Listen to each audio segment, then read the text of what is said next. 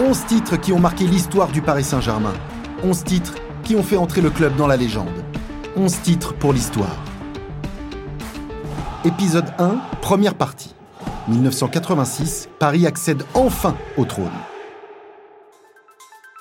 La saison 85-86 marque la 48e édition du championnat de France de football.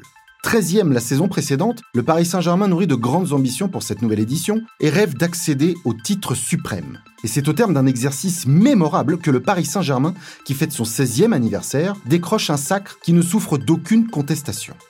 Sous la houlette de Gérard Rouillet, Luis Fernandez, Joël Batz, Dominique Rocheteau ou encore Safet Souzic vont emmener Paris au sommet du football français. Huit recrues lors du mercato estival et un nouvel entraîneur. Malgré ce nouveau casting, le Paris Saint-Germain réussit une entame parfaite en championnat. Après le nul à Bordeaux, le club bat même le record d'invincibilité. 21 matchs sans la moindre défaite, détenus par Saint-Étienne depuis 1959. Les Parisiens restent invaincus jusqu'au déplacement à Lille, une défaite 2-0 le 22 janvier 1986, soit une série de 26 rencontres sans défaite. L'équipe type qu'on n'attendait pas à pareille fête en cette année 1985-1986. Au parc, aucun club ne parviendra à s'imposer. L'équipe est solide, soudée, et Paris demeurera invaincu durant 26 matchs consécutivement, ce qui constitue un record. L'entraîneur du Paris Saint-Germain, Gérard Rouillet, décide même en début de saison de confier à Luis Fernandez le brassard de capitaine, avec l'ambition de canaliser son fougueux milieu de terrain qui restait sur une saison compliquée avec les Rouges et Bleus. Paris réussit 37 matchs joués et aucune expulsion pour Luis Fernandez, l'âme de cette équipe tout au long de la saison. L'épopée ne manque pas d'allure, elle doit beaucoup à la personnalité pugnace de son nouveau capitaine Luis Fernandez, devenu en quelques années l'incontournable as de pique du carré magique de l'équipe de France. Il s'est imposé comme patron de l'équipe qui finira la saison avec 3 points d'avance sur le Football Club de Nantes. Plusieurs victoires retentissantes ponctuent la saison. Le Parc des Princes est une véritable forteresse et toutes les équipes tombent porte d'Auteuil, sauf Lens et Strasbourg, qui arrachent le nul à chaque fois.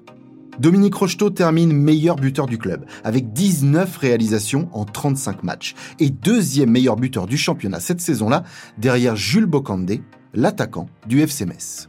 10 buts pour Safet Souzic, 9 pour Luis Fernandez, ou encore 6 pour Philippe Janol et Robert Jacques les têtes d'affiche du Paris Saint-Germain répondent présents pour une saison exceptionnelle en tout point.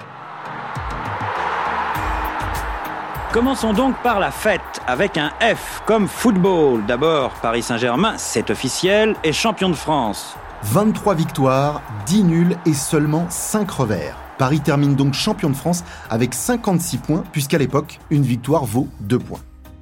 3 points d'avance sur son dauphin, le FC Nantes, au terme du championnat. 66 buts marqués. Meilleure attaque du championnat. Paris est tout en haut, roi de France, et se qualifie pour la première fois de sa toute jeune histoire en Coupe d'Europe des clubs champions.